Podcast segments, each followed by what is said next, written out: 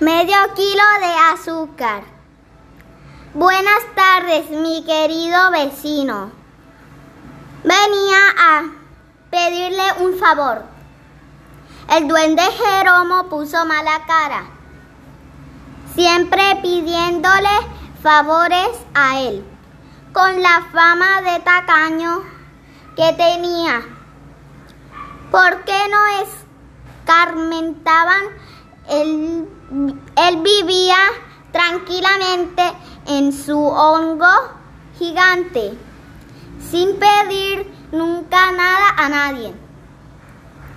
Durante el verano hacía sus provisiones para el invierno y durante el invierno se las comía y nada más.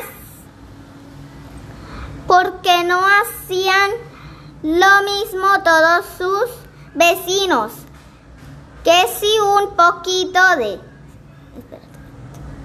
Que si siempre andaban pidiéndole que si un huevo, que si un poquito de sal, que si una taza de néctar, que si un gramo de pimienta. ¿Qué quieres ahora, pequeño?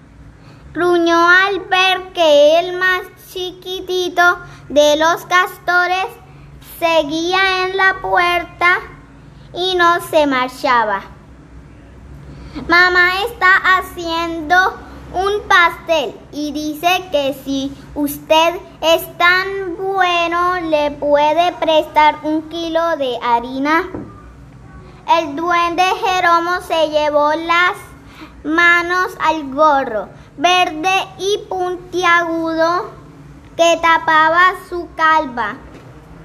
Nada menos que un kilo de harina. Y, y cuando se lo devolverían, Castorín aseguró que enseguida, en cuanto mamá Castor, Castora mercado el jueves a regañadientes el duende Jeromo se metió en la cocina y salió con el paquete que era más grande que él.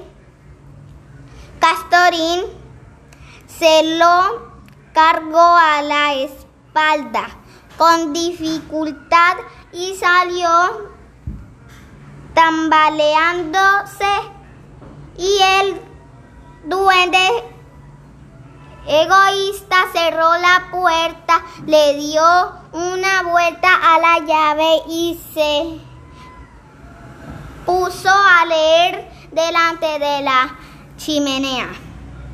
Pero al poco tiempo volvieron a llamar toc toc.